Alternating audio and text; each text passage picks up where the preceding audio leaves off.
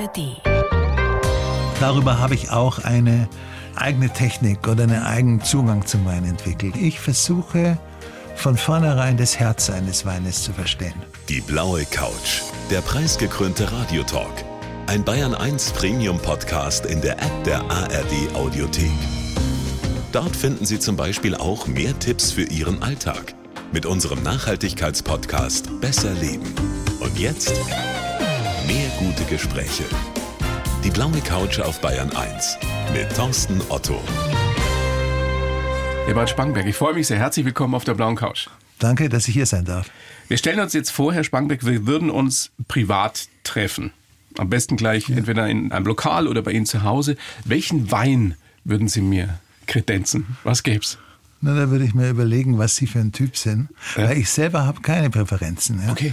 Ich mag alle Weine. Also ich, es wechselt auch bei mir. Ich habe manchmal ein bisschen mehr den Favorit und manchmal mehr den. Aber weiß, Aber, rot, alles ja, jeweils nach Stimmung? Sagen wir, ich habe mal Zeiten gehabt, wo ich mehr Rotwein mochte und jetzt bin ich mehr auf dem Weißwein, weil es ein bisschen frischer ist.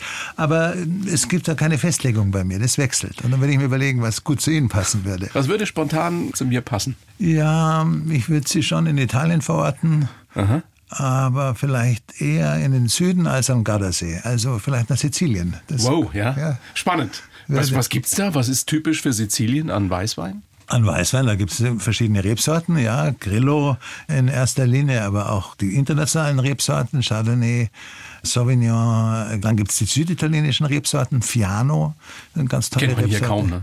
Inzwischen schon. Natürlich ist mein Über Blick Sie, einseitig. natürlich, ja, Herr Schwangenberg, ja. Sie schauen und ja. Sie sorgen ja auch dafür, dass wir gute Weine kennenlernen und dass es immer populärer wird. Haben Sie denn so einen richtig großen Weinkeller zu Hause? Ich habe überhaupt keinen Weinkeller. Das dachte ich mir nämlich, weil Sie können ja einfach in eine Ihrer Weinhandlungen gehen und dann holen Sie sich, was Sie Erstens brauchen. Erstens kann ich in jede Weinhandlung gehen. Zweitens ich bin immer interessiert an was Neuem. Ja? Mhm. Und deswegen, wenn du einen Keller hast, dann hast du auch eine gewisse Belastung und Last. Ja? Und ich bin auch überhaupt kein Sammeltyp. Ja. Also keine und, alten, teuren Weine? Nein, irgendwo überhaupt nicht. Das, wenn ich einen will, dann kann ich ihn kaufen oder meine Winzer schenken ihn mir. Oder ich kann, ich habe gerade heute ein tolles Lokal in München, eine ganze Auswahl an alten Jahrgängen von einem Winzer geschenkt. Oder ihm die angeboten und dann hat er sie auch gekauft, weil die sind natürlich an alten Jahrgängen interessiert, aber die kann ich vom Winzer haben. Mhm. Und ich bin neugierig auf Neues. Ja, ja, schön. Sie haben einen großartigen Beruf, Herr Spangbeck. Finden Sie? Meine, äh, ja, finde ich. Äh, absolut. aber da hat man oft ein falsches Bild davon, muss man sagen. Ja? Na, ist mir schon klar, dass Sie nicht dauernd nur am Wein süffeln sind. Ja, genau. Die Leute immer man trinkt dauernd, dann reist dauernd, dann ist dauernd in Sternelokalen und so weiter. Apropos Reisen, Sie waren ja vor kurzem in den Marken. Ja. Auch eine völlig unterschätzte Gegend in Italien, die viele hier auch. gar nicht kennen, mit großartigen Weinen. Und meine Redakteurin hat mir so vorgeschwärmt aus dem Vorgespräch, weil die gesagt hat, der hat so geschwärmt von dem Essen da und hat erzählt, mir ist richtig das Wasser im Mund zusammengelaufen. Was haben Sie da erlebt? Die können ja so, also, so gut wie kein anderer Arbeit mit Leben, mit Genuss verbinden, die Italiener. Ne? Ja, und da gibt es halt natürlich auch wiederum besondere Menschen. Und ich habe dort in Marken einen Winzer, der sehr vital ist, der sehr gastfreundschaftlich ist, ein Riesenherz hat und sehr, sehr gute Weine macht. Und ich bin mit dem Restaurantleiter und einem Sommelier aus dem, aus dem Münchner Lokal dahin gefahren, weil die suchen einen Wein, der nur für sie gemacht wird. Wir haben da eine Cuvée zusammengestellt. Äh, das heißt, das Weingut hat vorbereitet äh, verschiedene Möglichkeiten, welche Weine wir da nehmen können. Und haben eine stundenlange Weinprobe gemacht, um einen Wein zusammenzustellen. Und Aber das auch, Beiprogramm war natürlich wahnsinnig. Wir kamen in Bologna an, wurden da abgeholt und dann waren wir erstmal so um zwei Uhr noch Mittagessen, war ein Lokal am Strand und da waren die ganzen Familien mit Kindern, war noch in dem Lokal war noch um halb drei jeder Platz besetzt und es war eine Riesenstimmung und das war einfach ganz toll. Und abends im gleichen Ort in Senegalia waren wir bei Uliassi, das ist ein Drei-Sterne-Lokal. Wow. Ja. Äh, und der, äh, ein genialer Koch, äh, bei dem ich schon öfters war, der hat mir auch schon ein paar Geheimnisse verraten, ja, die ich dann teilweise auch wieder in Artikel eingebaut habe. Ja, Sie kochen ja auch selbst sehr gut. Ich koche selbst gut, weiß ich nicht, aber gerne. Ja. Und am nächsten Tag gab es dann die Weinprobe mit dem Zusammenstellen des Gewehrs und mittags ist man wieder ins Fischlokal an den Strand ja, gegangen. harte Arbeit, und Herr Spangenberg. Abends waren wir in einem, harte ja, Arbeit. natürlich, in einem super Zwei-Sterne-Schuppen. Ja. Der war noch viel besser als der Drei-Sterne-Schuppen, weil das ein richtiges Theaterstück war. Ja. Das hat richtig Spaß Grandios, gemacht. das haben die Italiener so drauf. Was ich mich nur immer frage, wie machen die das? Das ist ja auch in Spanien ähnlich. Die gehen mittags zwei, drei Stunden essen, ja. hauen sich eine Flasche Wein in den Kopf und dann gehen die wieder arbeiten. Das könnte ich niemals. Also Sie haben ein bisschen altes Italienbild da. Es ist ja in ganz Europa oder in der ganzen Welt so, dass Mittagessen immer weniger stattfindet, ja. Und auch in Italien ist es durch die viele Arbeit ist es nicht mehr ganz so wie früher, dass man eine riesen Siesta macht. In Spanien ist es schon so, aber das ist so die Vorstellung, wie es mal war. Aber, aber es, es gibt es schon noch zum Teil. Es gibt schon noch, aber nicht mehr in dem Maße. So wie bei uns ja auch das Mittagessen immer weniger wichtig ist, sondern eher eine Brotzeit oder eine kurze Unterbrechung. Wer geht heute schon noch Mittagessen? Und wenn Sie heute, in den, ich rede jetzt von hier, ja. wenn Sie in ein Lokal gehen, an welchem Tisch sehen Sie überhaupt noch eine Flasche Wein mittags? Ja, das, das ist, äh, ich finde das auch problematisch, also jetzt für mich persönlich, ja. weil danach kann ich mich nicht mehr konzentrieren. Also ich konnte, ich habe jeden Mittag ein Glas Wein getrunken, aber seit, ein paar Jahren, Glas, aber seit ein paar Jahren ist schon so, dass man es merkt, stärker merkt und etwas müder ist nach dem Essen. Aber das muss man halt auch in sein Leben einbauen die Müdigkeit, die man dann hat. Ja? Das stimmt, ja. Wenn Sie immer nur fit sein wollen, dann weiß ich nicht, dann können Sie es nicht machen. Wie hat sich denn Ihr Weingeschmack entwickelt über die Jahrzehnte? Das ist eine sehr interessante Frage, weil ich ja ein Quereinsteiger bin. Ja, ich habe also keine Weinausbildung gemacht. Mhm. Und ich habe einfach erstmal nur über Genuss den Zugang gefunden und dann habe ich sehr viel Blindproben gemacht. Ich bin zum Beispiel, wenn ich einen Wein gesucht habe in einer bestimmten Region, bin ich nicht gleich zum Winzer gegangen, sondern in Enotheken, in Weinhandlungen und habe mir 20 verschiedene Gavis meinetwegen gekauft und habe die dann blind probiert mit meinen Kollegen. Aber nicht auf einmal alle 20, oder? Doch hintereinander. Nebeneinander. Manchmal lässt man dann auch drei Gläser da stehen und vergleicht die. Mhm. Man trinkt es ja nicht, man spuckt es ja alles aus. Ja. Ja. Und so habe ich immer mehr gelernt. Und natürlich, ich habe auch, wo ich auch sehr viel gelernt habe, ist, dass ich sehr viel Weinkurse dann gegeben habe. Man lernt ja beim Lehren, ja. Und darüber habe ich auch eine eigene Technik oder einen eigenen Zugang zum Wein entwickelt. Und der ist insofern anders, dass es meine Kollegen und übrigens auch viele meiner Mitarbeiter, die gute Ausbildungen machen, den Wein von außen her analysieren. Nach Farbe, nach Geruch, nach Länge, nach Geschmacksnoten. Ja. Und das mache ich auch, aber erst danach. Ich versuche, von vornherein das Herz eines Weines zu verstehen. Das ist schön. Das ist eine schöne Formulierung. Ja, das, das ist ja ein bisschen, wenn man so eine Parallele zieht zu unserem Gespräch. Ich versuche ja auch immer so das Herz, den Kern eines Menschen so ja, herauszuführen. Ja, das ist sehr gut so. Ja. Und das ist auch nicht gleich mit Worten zu beschreiben. Sie können danach schon sagen, der war so oder der ist so. Und dann kann ich auch über Wein sehr genau sagen. Ja. Aber man kommt, ich habe es gelernt. Ich hatte so einen Kurs also, den ich gegeben habe für Leute, die eben sich ausbilden wollten im Wein. Und vor mir waren verschiedene andere Dozenten in den Tagen vorher. Und als dann die zu mir kamen, die jungen Leute, da waren die alle völlig verbildet. Die konnten gar nicht mehr Wein genießen. Ja. Und Letztendlich muss er schmecken. Er muss schmecken, ja. Und dann haben wir, ich habe dann 30 Weine mitgebracht für den Unterrichtstag, ja. Und dann habe ich mittags gesagt, jetzt gehen wir Mittagessen, die drei Weine probieren wir beim Mittagessen. Und dann habe ich gesagt, was? Beim Mittagessen? Wir können doch keinen Wein trinken beim Mittagessen, ja, selbst die Weinschüler. Und ich denke, den Wein muss man genießen und äh, ich kann doch nicht eine Weinausbildung machen und dann mit so strengen Maßstaben, sei es in meinem Verhalten, aber sei es auch in der Beurteilung des Weines. Sie verstehen den Wein nicht, wenn Sie ihn nur auseinandernehmen. Es geht um Genuss. Natürlich. Und das ist ja nun aus dem Bauch raus und mit dem Herzen und nicht nur es mit geht, dem Kopf. Ja, und das Herz ist das Wichtigste. Ja. Und das kann ich. Also das kann ich auch. Meine Mitarbeiter haben oft viel bessere Ausbildung als ich, ja. Aber das Herz eines Weines, das verstehe ich am besten. Wen könnte ich besser fragen als den Chef von Garibaldi? Wo geht denn das los? Wo kann ich einen Wein kaufen oder was muss der kosten, damit ich sicher sein kann, der ist in Ordnung? Also bei uns geht es bei ungefähr bei sieben Euro pro Flasche los und da ist jeder Wein in Ordnung. Es ist ja gerade zu meiner Aufgabe als Weinhändler, dass zu jedem Preis der Wein stimmt und gut ist. Aber wenn ich jetzt, kann ich im Supermarkt überhaupt einen Wein kaufen? Und da gibt es ja dann nun welche sogar, ich glaube für 1,99 oder für 2 1,99, das ist ein reiner Fabrikwein sozusagen, ja. ja, der mit ganz hohen Erträgen ähm, sehr maschinell angebaut ist und dann von sehr großen Kantinen gemacht wird. Ich bin gerade auf der Autobahn von Bologna an die Adria an solchen riesen Weinfabriken vorbeigefahren und der wird dann im Tetrapack verkauft und im Fass und das sind, eins muss man sagen, diese billigen Weine sind heute viel sauberer als früher, weil die auch gute Techniker haben und viel Erfahrung haben, die Großhersteller. Aber das sind natürlich Weine ohne jede Persönlichkeit und ohne jede Geschichte.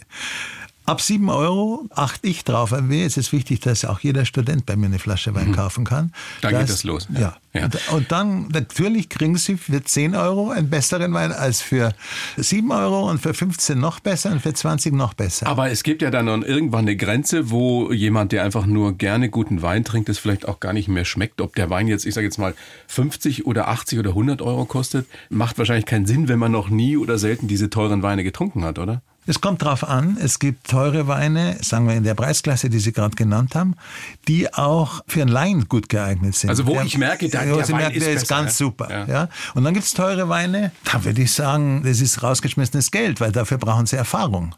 Zum Beispiel nehmen Sie einen Barolo. Barolo ist ein schwer zu verstehender Wein. Ja? Okay. Und wenn ich ihn einem Nichtkenner den schenke, sagen wir, es kommt zu mir eine Kundin und sagt, ich möchte meinem Arzt was schenken. Ja? Jetzt wissen wir, es gibt's ja, gerade die, die, älteren Damen bringen ja dann gerne, die bringen gerne Butterbreze in die Praxis mit oder eine Flasche Wein für den ja, Doktor. Ja? ja und, das ist ja auch eine äh, schöne Geste. Ja, super. Und dann würde ich hier nie einen Barolo für den Doktor empfehlen, sondern zum Beispiel einen Wein aus Sardinien, der viel runder ist und den auch jemand versteht, der nicht viel vom Wein versteht, aber der auch spürt, das ist was Besonderes. Besonderes. Wie war das denn bei Ihnen zu Hause? Wir stellen uns vor, ein Münchner Verlegerhaus, hm. Bildungsbürgertum. Hat da Genuss eine Rolle gespielt? Also wurde da guter Wein getrunken? Mein Vater hat fast gar kein Alkohol getrunken, sein Leben lang. Und meine Mutter auch wenig. Es gab keinen Weinkeller bei uns zu Hause. Das ist vielleicht auch der Grund, warum ich in diesen Beruf gegangen bin. Teil der Rebellion? Ja, natürlich, weil das war ein freies Feld. In allen anderen Feldern waren meine Eltern erstmal stärker. Ja. Ja. Aber meine Mutter hat unglaublich gut gekocht. Und das war in meiner Jugend ganz, ganz wichtig. Und Essen wurde auch sehr rationiert. Also wenn dann Kuchen gebacken wurde, dann konnten wir nicht einfach davon abschneiden. Da mussten wir fragen, der wurde in die Speisekammer gestellt, in, unter irgendein Behältnis. Da mussten wir fragen, ob wir ein Stück essen dürfen. Disziplin und, wurde groß geschrieben. Ja, und ein anderes Beispiel, wenn meine Eltern waren ja auch Unternehmer. Als mein Vater seinen Partner ausbezahlt hat, irgendwann Ende der 50er Jahre, bis dahin hat meine Mutter jeden Mittag, wir haben immer Mittag gegessen, da gab es eine Suppe oder eine Vorspeise, eine Hauptspeise und eine Nachspeise. Und als mein Vater dann das Geld aufbringen musste, den Partner auszuzahlen, ist meine Mutter erstens in den Verlag gegangen. Da war ich ungefähr zehn, also war es ungefähr um 1962. Und es gab nur entweder Suppe und Hauptspeise oder Hauptspeise und Nachspeise. Wow. Oder wenn eine Weihnachtsfeier war, hat meine Mutter für alle 30, 40 Mitarbeiter, übrigens genauso viel wie ich heute habe, hat die für alle das Buffet gekocht. Da zu Hause wurde die ganze Wohnung umgestellt und alle Mitarbeiter kamen nach Hause zu uns. Und meine Mutter hat Tage vorher liebevoll gekocht. Die konnte unglaublich gut kochen. Wow. Und die konnte auch super abschmecken. Ja, dann haben Sie wahrscheinlich was mitgekriegt von ihr. Ne? Ja, ich glaube, diesen Teil habe ich schon mitbekommen. Ja. Wir wollen gleich nachher noch ein bisschen ausführlicher sprechen über Ihre Kindheit und über Ihre Jugend. Bevor wir zum Lebenslauf kommen, den ich für Sie geschrieben habe, Herr Spangenberg, mhm. bitte ich Sie noch diesen Satz zu vervollständigen. Ohne Wein wäre die Welt. Traurig. das wollen wir nicht. Nee. Ja, zumindest nicht auf Dauer. Nein. Sehr schön. Dann gebe ich Ihnen jetzt den Lebenslauf, den ich für Sie versucht habe. Bitte schön. Dankeschön. Sie lesen den vor.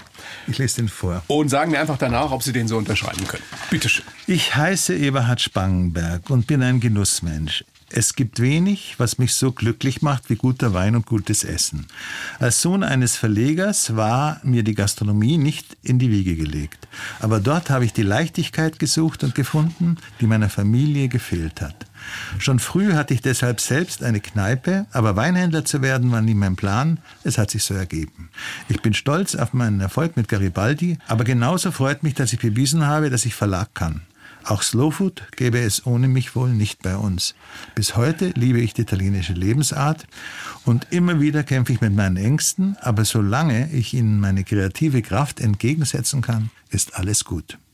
Ja, das kann ich so stehen lassen. Sehr schön. Können wir mitarbeiten? Können wir damit arbeiten. Gibt es irgendwas, was Ihnen so ins Auge springt, dass Sie sagen, darüber möchte ich sofort sprechen?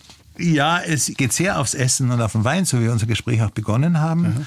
Und es gibt natürlich auch andere Seiten von mir, die nicht nur aus Genießen, Essen, Reisen, Sterne-Lokalen bestehen, das ist mir sondern schon ein bisschen klar. ernster ist. Vielleicht kommen wir noch drauf. Da ja. kommen wir auch noch drauf. Und, wenn Sie sagen, Slow Food gäbe es ohne mich wohl nicht bei uns, das glaube ich nicht. Ich habe es zwar gegründet in Deutschland, aber wenn es ich nicht gegründet hätte, sicher ein anderer gegründet oder andere. Ja, gut, das ist weil, hypothetisch. Ja, aber es war ja auch ein Zeichen der Zeit. Slow Food ist ja nicht die Heldentat von diesen Italienern, die es als erste gemacht haben. Carlo Petrini war natürlich die charismatische Person. Stimmt das eigentlich, dass das gegründet wurde und ursprünglich äh, die Idee aufkam in Italien, weil der erste McDonalds in Rom aufgemacht Ja, das ist die große Geschichte und ich glaube, die stimmt auch, dass vier Journalisten, die auch eher aus der linken politischen Ecke kamen, äh, da in der Nähe saßen und dann auf eine Papiertischdecke, wie das sich natürlich gehört in Italien, das Manifest, so hieß es damals Manifest zum Recht auf Genuss, ist das, ja? Das war das, das, war das Ursprüngliche, ja.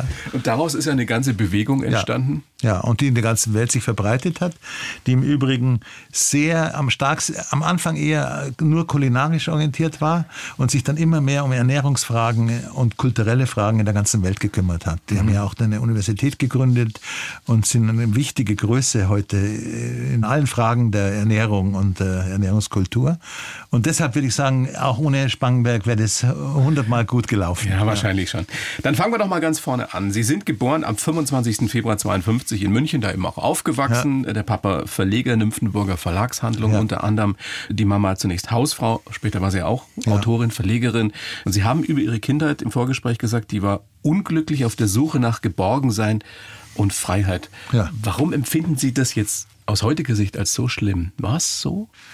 Ich habe ja nicht gesagt, dass ich es, doch, ich finde es schon schlimm. Ich habe suchen müssen was mich unglücklich gemacht hat. Ich weiß, dass ich unglücklich war. Ich bin mit zwei oder drei das erste Mal von zu Hause abgehauen. Mit drei? Ja. Als sie gerade mal so richtig ja, laufen aber als ich mal laufen konnte, bin ich von unserer Straße bis zum Romannplatz gelaufen und bin in den Bus eingestiegen. Das ist das Ihre früheste Erinnerung? Ja. Wie erklären Sie sich was, was hat Sie ich so kann, unglücklich gemacht? Ich kann es mir, natürlich habe ich, hab ich, mich haben mehrere Sachen unglücklich gemacht. Ich war Bettnässer, ich war, ich war, obwohl äußerlich alles gut war, Natürlich hat es damit zu tun, dass meine Eltern viel gearbeitet haben. Selten ja. da waren? Mm, Selten kann man nicht sagen. Meine Mutter war, bis wir zehn waren, ja zu Hause. Und es gab auch immer noch eine Haushaltshilfe dazu. Aber irgendwie waren sie innerlich nicht da. Ja, und das könnte einer der Gründe gewesen sein. Und ich, über viele, vieles Nachdenken, auch Therapien und Gespräche äh, bin ich schon drauf gekommen, das Trauma des Krieges und was meine Eltern da erlebt haben, meine Großeltern haben sich beides Leben genommen. Die mein, wurden nicht verfolgt von den Nazis, aber bedroht von den Nazis? Mein, mein Großvater war hier an der TU erfolgreicher Professor für Brückenbau und sobald die Nazis an die Macht kamen, wurde, wurden die entsprechenden Fragebögen verschickt und so weiter, um festzustellen, ob wir jüdische Anteile haben. Und die haben wir in der Familie, um festzustellen, ob mein Großvater im Krieg war. Alles äh, wurde sofort abgefragt und dann begann eine große, eine lange Reihe von Mobbing und Diskriminierungen, die mein Großvater erfahren hat. Er wurde wegen einer Äußerung, die er auf einem Kongress von Brückenbauer gemacht hat in Italien, dann bei der politischen Polizei angezeigt okay. und wurde richtig also so verfolgt und doch, hat ja. sich dann 36 das Leben genommen und seine Frau 38. Die haben sich beide umgebracht? Ja, die haben sich beide umgebracht. Ihre Eltern und Ihr Vater? Haben die das? Das haben sie ihm nicht erzählt. Und das ist das jetzt, wissen Sie bis heute nicht, ja? Natürlich haben sie mir es dann irgendwie erzählt. Ja. Meine Mutter, als mein Vater tot war zum Beispiel. Aber es war kein Thema bei uns. Und ich glaube, dass dieses Trauma schon sehr stark auf meinen Eltern gelastet hat. Und dazu kam, bei meiner Mutter war die Jugend auch unglaublich schwierig. Ihr Vater war ein hochbegabter Rechtsanwalt, Schriftsteller, politisch eher rechts und hat ein ganz furchtbares Buch geschrieben in den 20er Jahren. Das heißt, der Titel sagt schon alles, die Herrschaft der Minderwertigen. War damit auch ein ähm, Vorläufer der Ideologie der Nazis ist aber dann ein großer Gegner von Hitler geworden und hat für den Papen die Marburger Rede geschrieben. Das war die erste Rede, wo der sich distanziert hat von Hitler. Und kurz darauf, im sogenannten Römputsch, ein paar Wochen später, ist er abgeholt worden und erschossen worden. Also das heißt, mein Großvater war meine Mutter sechs, ja, war weg. Und ich kann mir vorstellen, dass diese Dinge, die nicht angesprochen wurden und die einfach in meinen Eltern lasteten, und vielleicht sogar gerade der Versuch, uns Kinder von diesem Teil abzuhalten, dass der irgendwo trotzdem bei uns oder bei mir äh, diesen Teil erzeugt haben. Diesen erzeugt von Traurigkeit oder, oder Verlassensein. Ja, dieses Trauma ihrer Eltern hat sich in die nächste Generation sozusagen fortgesetzt. So ist es, ja. Und das so im Leben so langsam zu entdecken über die Arbeit an sich selber und natürlich in deinen Beziehungen wiederholten sich die Dinge, die im Elternhaus in diesen Elternbeziehungen geprägt waren. Das war für mich schon ein langer Weg im Leben und ich bin auch froh, dass ich an dem Punkt bin. Das Buch von Edgar Selye, das letztes Jahr erschienen ist, wo es um seine Jugend da geht, hat mir auch ein Stück diese Traurigkeit gezeigt, die auch bei uns war. Ganz, ganz vielen in dieser Generation oder auch noch in der nachfolgenden. Bei Ihnen kommt ja auch noch dazu, Ihr, Ihr älterer Bruder ist ja auch sehr früh ja, gestorben, ja. Anfang Mitte 20 an Leukämie. Ja, ja. Wie, war, alt, wie, alt, waren Sie da? Ich war 21, er war 25 und das ist ja auch so ein Einschnitt ins Leben. Ja, es war für mich furchtbar. Ich habe das auch jahrelang verdrängt, ja, und das gar nicht richtig kapiert, bis ich ihn, ich habe eigentlich 20 Jahre gebraucht, bis ich ihn richtig vermisst habe, ja. Ich habe das fast weggeschoben. Weil Sie nicht getrauert haben auch. Ich habe nicht direkt getrauert. Ich war eher meinen Eltern, äh, auch interessant. Ich war meinen Eltern böse, dass sie mir erst vier Wochen, bevor er gestorben ist, gesagt haben, dass diese Krankheit tödlich ist. Er war so ein halbes Jahr lang zwischen Diagnose und Tod. Ja? Und ich habe lange darunter gelitten, dass meine Eltern kein anderes Vertrauen in mich hatten. So habe ich das aufgefasst, dass sie mir das nicht gesagt haben. Aber später habe ich kapiert, was sie wollten. Sie wollten mich einfach von diesem ganzen Leid fernhalten. Sie wollten sie schützen. Sie wollten mich schützen. Aber das versteht man natürlich erst im Laufe des Lebens, wenn man ja. ein bisschen mehr Lebenserfahrung hat. Ja. Wozu hat es geführt bei Ihnen, dass Sie sich zurückgezogen haben, dass Sie rebelliert haben? Also diese, diese Sache mit der Kneipe, die Sie mit 19 aufgemacht haben, natürlich. das ist ja so eine typische Rebellion, oder? Naja, ich habe schon viel früher rebelliert. Ich habe Schul geschwänzt wie wahnsinnig. Ich habe Drogen genommen. Ich habe mit 15 schon in der Kneipe gejobbt, im Ringstübel am Mittleren Ring damals. ja. Da bin mit der Trammann hingefahren. Ja. Ich glaube, für meine Eltern war das alles nicht ganz leicht. Ja. Aber da haben Sie die Leichtigkeit gefunden, die es zu Hause nicht gab? Ich habe diese Leichtigkeit im Genuss gefunden und ein Stückchen in Italien. Ja. Und um das vielleicht abzuschließen, weil Sie gefragt haben, äh, wie ich diese Traurigkeit entdeckt habe. Wenn man sich damit beschäftigt, bin ich eigentlich nicht also ich bin nicht draufgekommen für mich, ich bin nicht vor meinen Eltern abgehauen, sondern ich bin für meine Eltern abgehauen. Also ich habe diese, diese Angst in mir tatsächlich getragen, glaube ich, bis heute. Und Die geht nie weg? Ich würde sogar sagen, ich tue viel und hoffe sehr, dass meine Töchter nicht auch noch Reste davon mitbekommen. Ich glaube, das geht so einfach nicht schnell wegzukriegen. Ich habe eine Menge durch meinen tollen Beruf, durch, äh, durch meine Lebendigkeit, durch meinen starken Körper, Sport, äh, auch vielleicht durch meinen Kopf, Lesen, Schreiben.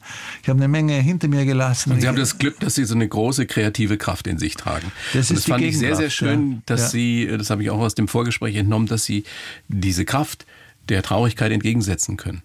Ich glaube, meine ganze Kraft kommt daher. Das ist sozusagen der, der, der Urgrund meiner, meines, Unternehmertums, meines Unternehmertums, meiner Aktivität, ja, dass ich mache. Fast jeder, der irgendwas Besonderes aus seinem Leben macht, trägt ein ähnliches Defizit in sich. Ich glaube, dass Sie diese Erfahrung besonders haben, weil Sie ja hier immer wieder Gäste haben, wo Sie dann das vielleicht ja. doch. Ich stelle das, stell das zu Hunderten oder zu Tausenden fest in den Gesprächen, ja. dass es praktisch niemanden gibt, der erzählt, ja, bei mir ist immer alles glatt gelaufen in der frühesten Kindheit und später und so weiter und der dann, äh, egal auf welchem Gebiet, Musik, Sport, Unternehmertum, äh, Literatur, irgendwas Besonderes leistet. Ich glaube, das ist richtig, was Sie sagen und ich finde es ganz wichtig, dass man es lernt anzunehmen. Mhm. Bis hin zur Angst, die man auch annehmen muss, die damit verbunden ist. Die, die gehört dazu. Bleibt. Ja, so ja. ist es. Und man kann nicht vor ihr weglaufen und man muss sich ihr stellen, aber es sagt sich immer so leicht. Ne? Ja. ja. Wollen wir ein bisschen drüber sprechen, ähm, wie Ihr Leben dann so weiterging? Also Sie hatten sehr früh diese eigene Kneipe in München, Fasaneriehof. Genau. Da waren Sie 19. Was war denn da die Absicht? Wollten Sie Kohle verdienen oder wollten Sie einfach nur Party machen und haben gesagt, jetzt habe ich meine eigene Kneipe? Alles zwei stimmt schon mal. Ja. ja. Also es ging hauptsächlich um Kommunikation. Um Musik ging es auch. Das war die Zeit, wo die ECM Jazzplattenproduktion gegründet wurde. Da haben wir, da gab es, man muss wissen, bis dahin gab es kaum eine Kneipe außerhalb Schwabings, die, wie heute, gibt es ja überall Kneipen, ja. Aber das war so eine Art Berliner Kneipe. Wir haben mit Antiquitäten das eingerichtet. Wir haben manchmal Live-Musik gehabt. Wir haben Wecker Disco ist bei gehabt. euch aufgetreten ja, der Wecker gegen, ist bei, gegen genau. zwei Bier und ein Essen. Ne? So ist es. Ja, der, der hat der Wecker, Konstantin Wecker angefangen. Da waren bald die Theaterleute Münchens da. Und es war einfach ein sehr schöner Ort. Mir kam es damals noch gar nicht auf das gute Essen an. Also wir haben ungarische Mädchentraube aus der 2-Liter-Flasche mit Schraubverschluss ausgeschenkt. Ja. Und die Schnitzel, und die Schnitzel kamen von der Metro, tiefgefroren, wurden ins Fett geschmissen. Wir hatten allerdings schon einen Chinesen, der einmal in der Woche bei uns asiatisch gekocht hat, was damals noch selten war. Mhm. Ja. Und wir sprechen über 1971, 72. Nein, nein, nein, ja, ja, genau. Das war fast ein Drehhof war ja. direkt nach dem Abitur. Das, also das ist 71, 72. Ja. Und es gab ein Studentenessen ein Abo für 30 D-Mark zehnmal essen. Ja. Großartig. Das war eine heiße Zeit. Wenn Sie an den, an den 19-Jährigen von damals denken, was erscheint für ein Bild vor Ihrem Auge? Mögen Sie den?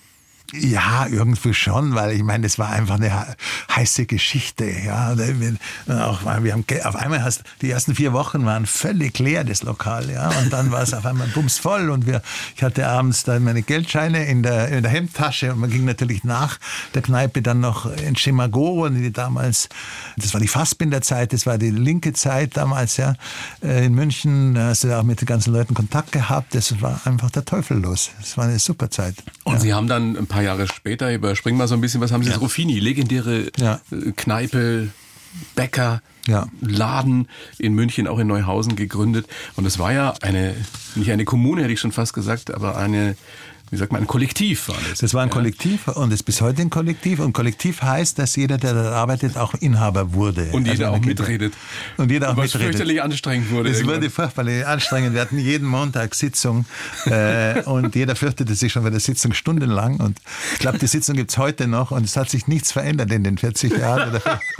ja, aber man hat sehr viel geredet. Ja, ja. Gutes bleibt. Gutes bleibt. Und es ist toll, dass es so viele heute noch gibt, finde ich, ja, die immer noch eine tolle Backstube haben. Aber es war auch eben aus politischen Gründen diese erste Erfahrung, dass man ähm, die äh, Betriebsmittel allen gehören sollen. Ja? Sie waren immer mutig. Sie haben ja dann äh, mehr oder weniger durch Zufall eine Weinhandlung aufgemacht, weil sie, stimmt das, weil sie in, in Schwabing einfach ja. in der Schellingstraße, glaube ich, da ein, ein leeres Ladenlokal genau, gesehen Genau, da habe ich einen Zettel unter der Tür durchgeschoben, wenn Sie das vermieten wollen, dann können Sie mich anrufen und ein halbes Jahr später rief die Besitzerin mich an, ja, mein Mann wird jetzt nicht mehr gesund, jetzt wollen wir den Laden vermieten. Aber ja. wie kommt man denn auf die Idee, Weinhändler zu werden, nur weil man gerne Wein trinkt? Naja, also zwischen der ersten Kneipe und der zweiten Kneipe war ja natürlich auch erstens mal, dass ich nach Italien, viel in Italien war und auch dort ein Haus gekauft habe, schon als Student. Für 20.000 Mark? Genau, genau. Oh. Hat nichts gekostet damals. Und es war auch noch niemand da, das war gar wenig Tourismus. Ja. Also, und in der zweiten Kneipe ging es dann schon um die ersten Weinimporte und um Kulinarik. Da habe ich schon, so mit 25 habe ich angefangen, das so ein bisschen zu lernen. Aber das ist Wein ein sauschweres Geschäft. Weine einkaufen und verkaufen. Da ist es ja, ja nicht damit also, getan, dass man sich ein bisschen auskennt. Ja, aber ich habe es halt gemacht. Wissen Sie, wenn ja, Sie sagen, ich war mutig, ich habe es nicht als mutig empfunden. Ich habe immer nur aus dem Moment raus gehandelt und habe nicht gesagt, das ist schwierig oder so. Wissen Sie, wenn ich heute wenn ich irgendeinen Businessplan gemacht hätte, für eins meiner Sachen nicht gemacht hätte, wäre jedes, wäre immer rausgekommen, mach's nicht. Ja. Oder irgendwelche Berater gefragt. ja, aber ich habe es einfach gemacht. Das ist ja so spannend bei Ihnen, dass auf der einen Seite diese Angstgeschichte ja. und auf der anderen Seite, ich mach's einfach, ich traue mich. Ja. Also diese zwei Seiten, die Ihnen innewohnen. Nachträglich zwei Seelen ich, in Ihrer Ja, es ist so. Aber nachträglich empfinde ich das gar nicht so mit dem Trauen, was ich gerade schon gesagt habe, sondern es war angesagt. Es hat mir Spaß gemacht, weil ich meine, die Weine waren halt toll und Alkohol war super und das Reisen nach Italien war toll. Und ich habe das auch nicht gemacht, um es für immer zu machen. Ich habe jetzt mache ich halt meine Weinhandlung. Jetzt sind Sie heute so ein erfolgreicher Weinhändler mit Garibaldi. Ich weiß nicht, wie viele ja. Filialen gibt es insgesamt? Es gibt sieben und ja. wir haben Großhandel noch dazu. Ja. Ähm, würden Sie jungen Leuten, die uns gerade lauschen, empfehlen, das so zu machen, wie Sie es gemacht haben? Sich einfach trauen, wenn man ein Faible für was hat, für eine Begeisterung, dann tu's? Also ich hatte das ganz große Glück, dass meine Entwicklung parallel lief zu der Entwicklung von Kulinarik in Deutschland. Das war eine Gründerzeit. Da gab es das erste Lokal mit drei Sternen, da gab es einen Eckhard Witzigmann, da gab es in München den mutigen Versuch des Tantris zu bauen, da gab es einen Siebeck als Journalist, der tolle Artikel geschrieben hat.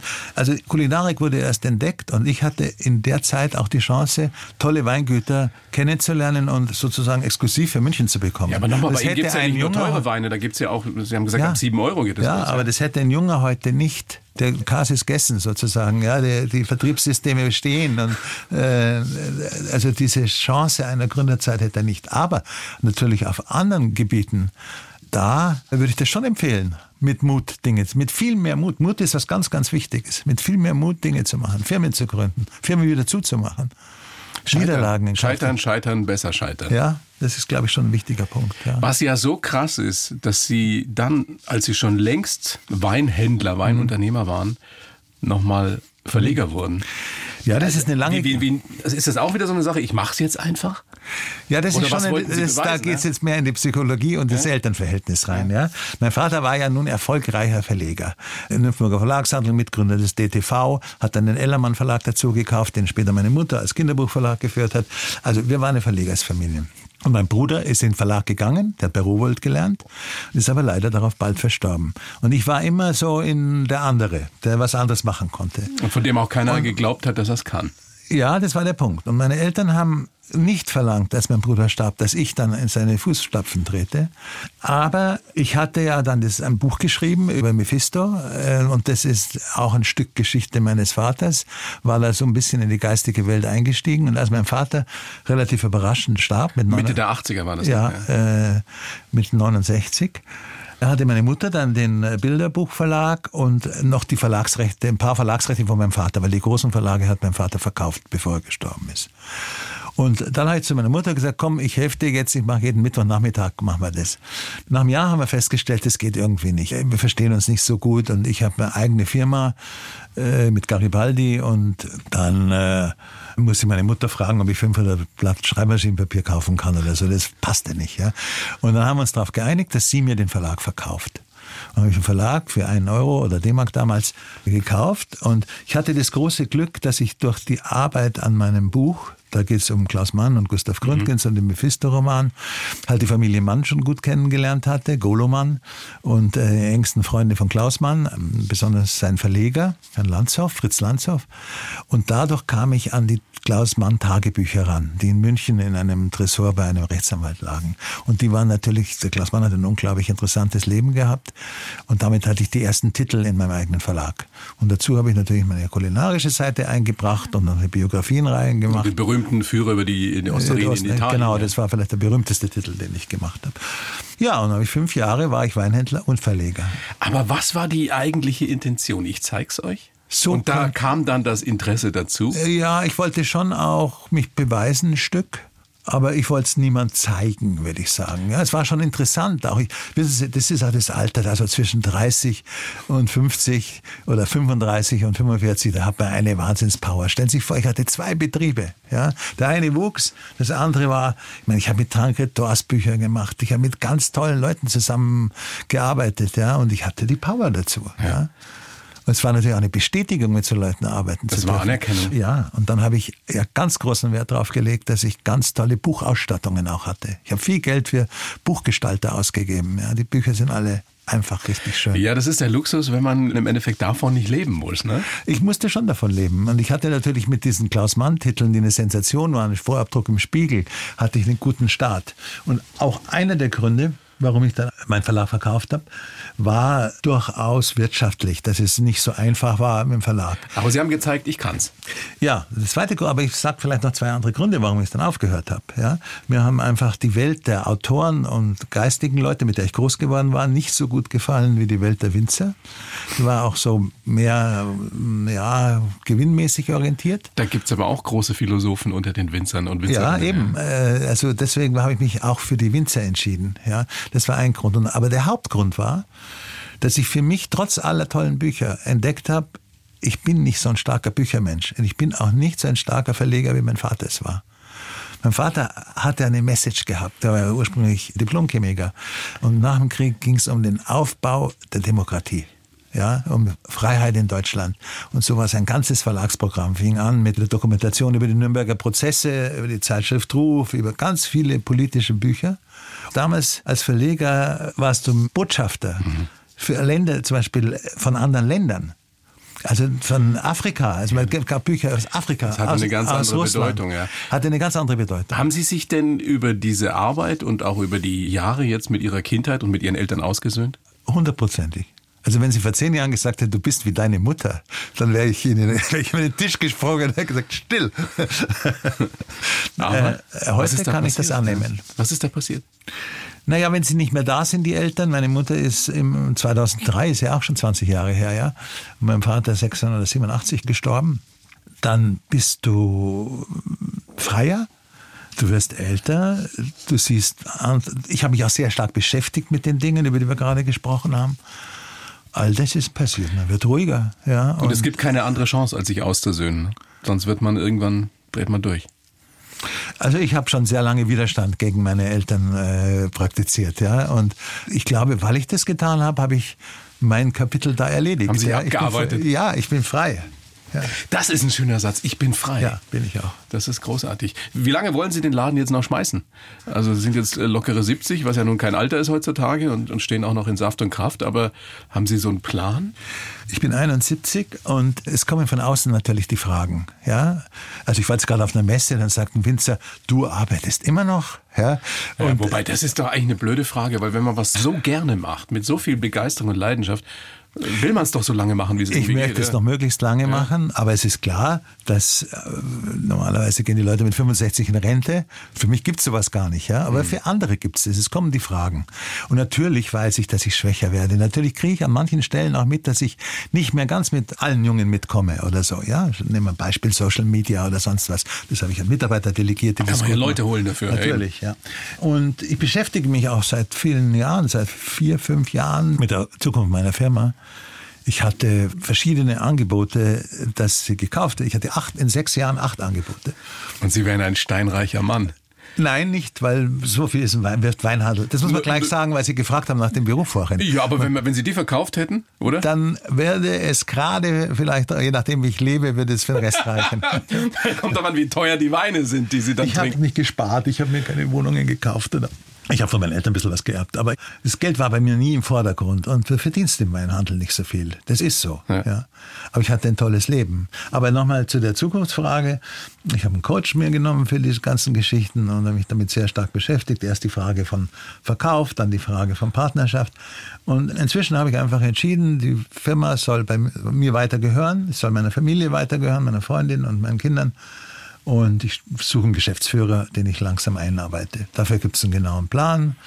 Wir fangen mit der Suche auch bald an und dann schauen wir mal, wie es weitergeht. Aber es gibt noch keinen Plan für Ihren Ausstieg, weil Sie es so lange ja, es machen ging mir wollen. Gerade in dem Prozess habe ich gemerkt, ich möchte unbedingt noch dabei bleiben. Aber ich möchte natürlich bestimmten Stress nicht mehr haben. Also ich möchte in einem Ausstiegsszenario über ein paar Jahre halt die Sachen, die ich gut kann. Ich kann tolle Prospekte schreiben, ich kann die Firma gut nach außen vertreten. Ich glaube, ich bin im italienischen Wein Sortiment sehr, sehr stark. Das sind die Teile, die ich gerne weitermachen kann. Ansonsten ist natürlich so, wenn du eine große Firma hast, kriegst du jeden Tag den Schrott auf den Schreibtisch. Ja, was kaputt ist in den Läden oder heute früh auf dem Weg in die Arbeit, ruft mich ein großer Kunde an und sagt, du, dein Kaffee schmeckt zurzeit nicht so gut. Du musst dich damit beschäftigen. Ja? Ich komme in mein Büro rein, stehen meine Mitarbeiter zur Kaffeerunde, ohne dass sie wussten, welches Telefonat ich hatte und sagten, oh, jetzt schmeckt der Kaffee vielleicht gut. Super, wie der schmeckt. Ja, wir hatten gerade eine neue Maschine bekommen. Ja, aber jetzt muss ich mich natürlich darum kümmern, weil dieser Kunde, der im Jahr sehr viel Kaffee abnimmt, sich beschwert hat, dass ihm gerade mal die Kaffee nicht schmeckt. Das ist das Los ihm, eines Unternehmers. Genau. Und dann habe ich ihm heute ich nachgedacht und genau nachgeprüft. Und wichtig ist, dass du solche Reklamationen ernst nimmst. Ja. Und dann habe ich ihm geschrieben, ja, wir prüfen das ganz genau. Aber glaubst du nicht, dass die letzten vier Wochen ein bisschen feucht war? Vielleicht hast du eine Maschine nicht gut eingestellt. Ja? Also, aber das sind also so die Troubles, die du jeden Tag äh, bekommst. Aber es gehört dazu. Augen auf bei der Berufswahl. Ja.